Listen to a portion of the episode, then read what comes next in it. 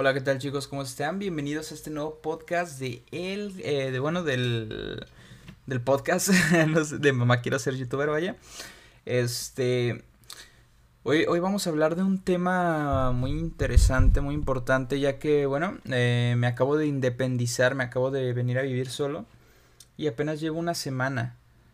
Y más o menos les quiero contar cómo ha estado el proceso, o sea, en, muy en general, o sea, ahorita no les voy a dar tips así como que exactamente tips, o sea, simplemente es una experiencia personal, o sea, como más emocional, más de lo que he sentido, ¿no? Este yo mismo es en este en este proceso, ¿no? También es, es una forma de no sé, de expresarme, de, de, sacar esas emociones que tengo, porque pues, es algo, es un proceso, la verdad que es algo muy espiritual casi en ese nivel. Eh, este es un, es un proceso importante, es muy interesante chicos, pero bueno, voy a dejar de, de decir cosas que, que no van y vamos a ir directo al tema chicos. Es que hace una semana me empecé a independizar, desde hace como un año o dos, ya tenía ganas de, de independizarme de hecho. Eh, pero hace apenas una semana fue que me vine aquí. Estuve comprando los muebles, me ayudó mi papá a traerme la lavadora, el colchón, refrigerador, todo, pues lo fuimos a comprar y lo trajimos y así. Y bueno, eh, llegó el momento en el que me vine aquí. Bueno, me, tocó venir aquí a, a la casa. Y, y la verdad que es muy diferente, por supuesto. O sea, es como es como algo nuevo, es algo nuevo, pero, o sea, definitivamente creo que si alguien quiere crecer personalmente y si alguien se quiere desarrollar al máximo como persona, creo que definitivamente tienen que independizarse.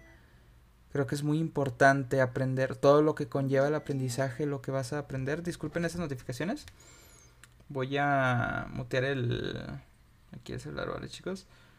Definitivamente es un proceso que todos deberían vivir, este, no sé si cuanto antes o no, ya que es duro, o sea, es duro la verdad salirte de la casa de tus papás, más si estás acostumbrado, más si estabas acostumbrado también a, a un buen trato, un cariño, ¿no? Familiar, una calidez familiar, que es algo que a mí, bueno, es de lo que más me he hecho, hecho en falta, sinceramente es lo que más he hecho en falta todo eso.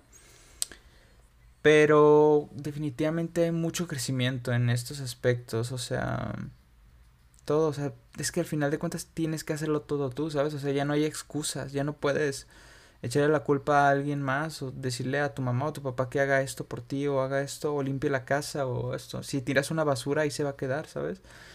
Eh, creo que es un proceso muy importante. Realmente me ha costado, me ha costado, me, me ha dolido, o sea, realmente me pegó muy fuerte emocionalmente.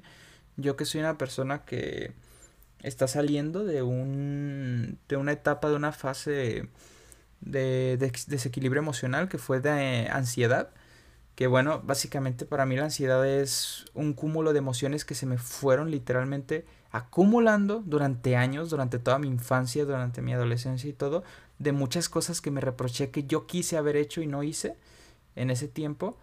Realmente eso fue el por eso me tocó la ansiedad este Hace dos años, en el 2018, no, 2019, eh, empecé a tener ataques de pánico y se, no, se desembocó una crisis emocional muy fuerte donde eh, he tenido mucha inestabilidad emocional. Realmente ahorita ya estoy, estoy mejor que antes. Ahorita con lo de la independización y con otras cosas que han salido, eh, como que volví a sentir un poquito esa esa, esa tormenta emocional, por supuesto, pero creo que es algo normal. Y, y, realmente creo que esto es parte del crecimiento, ya no es tanto como un desemboque emocional. Aquí la ventaja es que ya todas esas emociones ya no son por por eso esa sensación de querer haber hecho cosas en mi adolescencia, en mi infancia que no hice, sino más bien son emociones por el miedo, el terror a qué vendrá, el, el terror a, a, que, a, que, a, que, a qué me voy a enfrentar, ¿sabes? Eso ahora es lo que me da miedo, es lo que ahora me genera estas emociones eh, tan fuertes, ¿no? Que he estado sintiendo realmente... O sea, es que realmente, o sea, se los voy a decir sinceramente. Yo soy una persona sensible, o sea, la verdad sí me da miedo un poco la oscuridad. Y es que incluso me ha llegado a afectar el miedo a estar solo. O sea, en la noche escucho un ruido afuera, en, arriba de la, de la casa. Me da miedo, siento que que hay algo, o sea, que hay, que hay algo malo, o sea, aunque, aunque no, no soy así como una persona que sea súper creyente y, y así, eh, realmente siento miedo, o sea, realmente siento miedo de todo ese tipo de cosas y ese miedo y no estar con nadie, no poder compartirlo con alguien, no, no poder decirle a alguien, oye, tengo miedo de, de estar solo, ven, vamos a, estar juntos, no, así, o sea, no puedes estar con nadie para, para compartir esa, esas emociones, entonces ese es el crecimiento, siento que ahí es donde aprendes más a quererte a ti mismo. Siento que este proceso me va a ayudar mucho a, a llevarme mejor conmigo mismo. Siento que, que como si yo fuera una persona que, o sea, voy a ser mi propio roomie, entonces me voy a tener que conocer más, me voy a tener que entender más y me voy a tener también que, que cuidar más, me voy, a, me voy a tener que cuidar más y, y entender más a mí mismo en general. Entonces siento que va a ser parte de este crecimiento. Siento que esto ha sido una muy buena decisión no fácil. Yo sabía que iba a ser complicada, nadie me dijo que iba a ser sencilla. Casi todas las personas que vi que, que estuve viendo, amigos y personas cercanas que me decían cómo era independizarse, ninguna de ellas mencionó es fácil. Todas sufrieron emocionalmente, todas sufrieron en todos los aspectos eh, que se puede que fue que puede sufrir una persona que, que está acostumbrada a estar rodeado de otros seres humanos, ¿sabes? O sea, pero siento que es necesario, siento que es un proceso necesario, independientemente de por cuánto tiempo lo hagas, porque yo, yo, yo tengo la oportunidad de irme a vivir con alguien, con amigos, incluso con mi propia familia. Yo podría irme a rentar una casa más grande o comprar incluso una casa y irme a vivir con mi familia y quedarme yo con un cuarto grande y trabajar tranquilamente, no necesito más realmente. Pero siento que esto más que nada yo lo hago por el crecimiento. Realmente lo hago por el crecimiento, realmente lo hago por la madurez, por lo que puedo llegar a aprender con este proceso. Eh, quiero que este proceso de independizarme dure lo necesario, claro, lo necesario hasta que yo me empiece a sentir cómodo. Siento que en el momento que yo me sienta cómodo estando yo solo, estando independizado, en ese momento voy a estar preparado, voy a estar listo para compartir mi espacio con otras personas, con, con, una pareja o con amigos o con incluso la propia familia, ¿por qué no? Este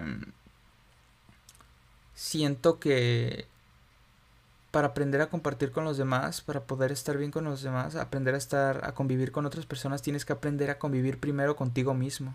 Es igual que en todo, ¿no?